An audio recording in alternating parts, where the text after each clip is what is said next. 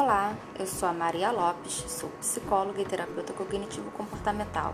Esse é o podcast Help PC e ele foi criado pensando em debatermos um pouco da psicologia e o nosso cotidiano. Eu espero que vocês gostem.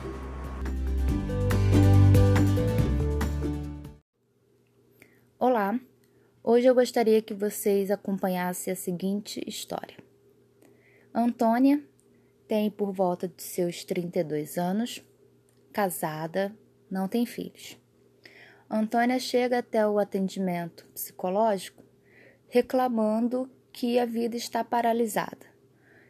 É, fala que teve muita dificuldade de conseguir ir até a consulta. Que toma banhos de pelo menos duas horas cada banho e que já não consegue mais ter a vida normal, segundo ela. Buscando um pouco mais de informações com a Antônia, é descoberto que, durante o processo de banho, ela possui alguns rituais. Ela apresenta alguns pensamentos é, constantes durante o banho de que ela não está limpa o suficiente e ela acaba tendo comportamentos repetitivos de lavar as partes do corpo por determinadas vezes, quantidade de vezes.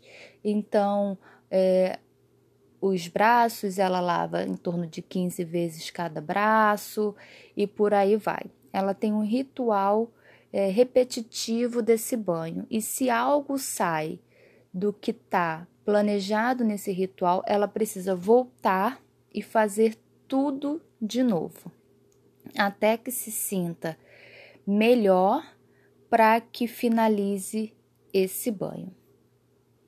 Antônia relata que já teve uma vida normal, segundo palavras dela.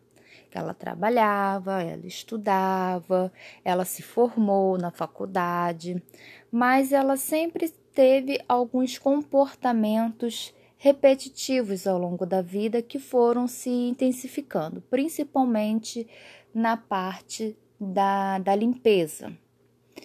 E que hoje em dia tais comportamentos estão tomando conta de praticamente toda a vida dela. Ela não consegue mais sair de casa com, com frequência devido a esse tempo gasto, o relacionamento com o marido também já não está lá essas coisas e Bum!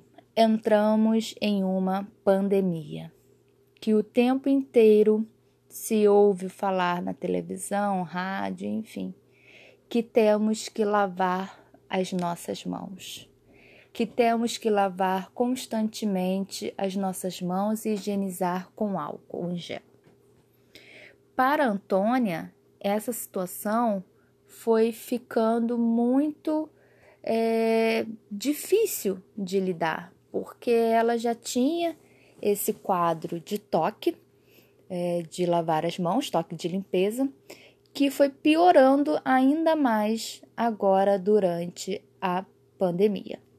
Então, Antônia chega com uma, uma queixa de que percebeu uma, um aumento muito maior do seu tempo gasto com a limpeza que essa parte da limpeza, por exemplo, que era para a área hora do banho, principalmente, é o que ela traz de mais desconforto, acabou indo para outras áreas da vida dela, lavando as mãos até quase chegar a sangrar em determinados momentos, de tão sensível que as mãos de Antônia ficaram em alguns momentos, antes da busca do, da ajuda psicológica. Com uma queixa dessa, o que nós temos possibilidade de atuação? O que, que é possível fazer? Como sempre, a gente acolhe, né? Esse é o primeiro ponto. A gente precisa sempre acolher as demandas que chegam.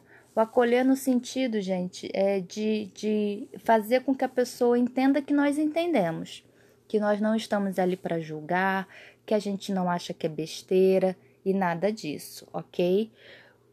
Você, enquanto profissional, vai aceitar uma demanda dessa ou não se você se sentir capaz de ajudar a pessoa que está vindo com uma demanda dessa. tá bom? Mas a ideia é sempre ajudar da melhor maneira possível. Então, hoje, o que, que é possível de fazermos enquanto atuação psicológica? A gente vai trabalhar a, a psicoeducação, explicando para a pessoa o que, que são as nossas as obsessões do toque, né? Que são os pensamentos recorrentes, essas imagens recorrentes que a pessoa costuma ter, as compulsões, que são os comportamentos repetitivos. Então, tem pessoas que têm aí os comportamentos voltados para a parte da limpeza, outros para organização, verificação, alguns atos mentais de ter que contar determinadas vezes, de ter que repetir palavras, de ter que tossir ter sempre que algo acontecer. Então a gente vê é, pessoas nesses dois espectros, com as obsessões e com as compulsões. Quando a gente recebe esse tipo de demanda, é muito importante que a gente faça esse papel de psicoeducação, para que a pessoa entenda que o toque ele tem uma, uma, uma ordem, assim, uma lógica acontecendo por trás. Se eu penso que eu preciso lavar o meu braço 15 vezes, só assim ele vai ficar limpo. Se eu faço isso, eu estou mantendo o toque, né, vivo dentro de mim, vamos dizer assim.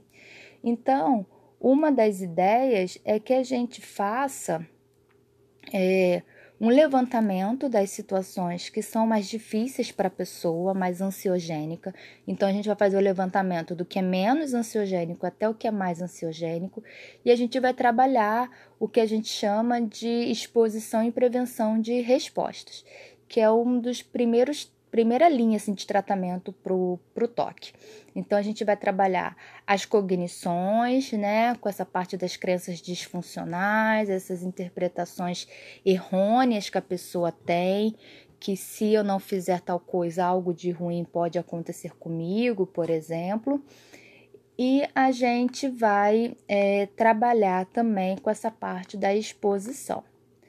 Como que a gente pode fazer isso hoje em dia no, no, no atendimento né, terapêutico, psicoterapêutico? A gente vai pedir para que a pessoa faça um diário de sintomas, então ela vai colocar ou ela vai sempre trazer, né, quais foram as situações naquela semana que ela se sentiu ansiosa, quantas vezes foram feitos, o tempo que foi gasto em cada situação e a gente vai fazer é, essa exposição. É interessante a gente ter em mente que a gente precisa começar pelos sintomas mais brandos. Por quê? Se a gente começa com aqueles que são mais ansiogênicos, as chances da gente, da pessoa não conseguir ir até o fim, porque é muito desconfortável para ela, é grande. E se a gente vai por esse caminho e ela não consegue realizar a atividade, a gente está jogando fora todo, todo o caminhar feito. Então a gente vai para os sintomas mais leves, para que a pessoa ela consiga caminhar de alguma forma e ela consiga ter mais confiança de que é possível estar no tratamento para o toque dela. Então, a gente vai pegar do menos ansiogênico até o mais ansiogênico. E a gente vai precisar fazer algumas exposições repetidas vezes, quanto mais vezes se expor, melhor, é, evitando entrar naquele ciclo vicioso do toque, né? Então, é, por exemplo, é, no caso da Antônia, que ela tem a, a parte da limpeza.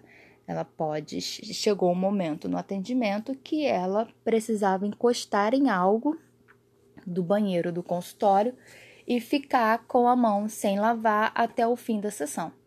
É, então, ela precisa é, romper esse ciclo do comportamento também de manutenção desse toque. Como eu gosto muito da tecnologia e sou voltada muito para o atendimento com a realidade virtual, há uma cena na plataforma que eu utilizo que é o de sujeira, o toque de limpeza. Então a pessoa ela fica em um, um banheiro que está bem sujo.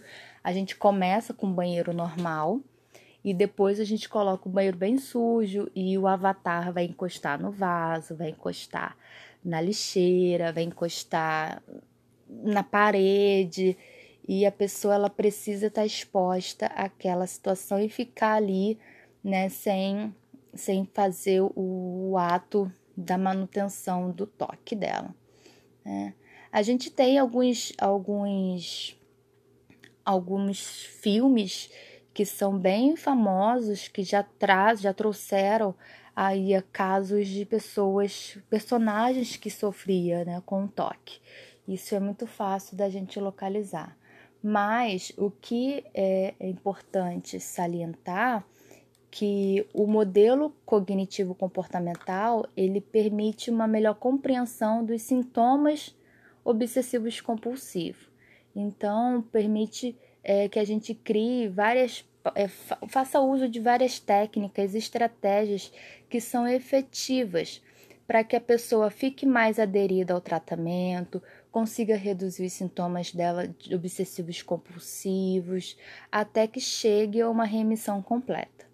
Quando a gente tem pessoas que possuem rede de apoio a nosso favor, isso também é muito importante, porque chega uma hora do adoecimento daquela pessoa que ela acaba adoecendo também outros membros da família que ajudam a manutenção desse toque, como uma maneira de eu não quero mais me estressar, eu não vou arrumar mais problema. Só que a médio e longo prazo, essa ajuda que o familiar dá é muito ruim, porque a gente está reforçando esse comportamento compulsivo da pessoa, né? Então, quando a gente tem uma rede de apoio que entende que é, intervenções precisaram ser feitas e que é para o bem da pessoa, isso é muito interessante, tá bom? Eu espero que vocês tenham gostado e qualquer dúvida eu estou à disposição. Um beijinho, tchau, tchau.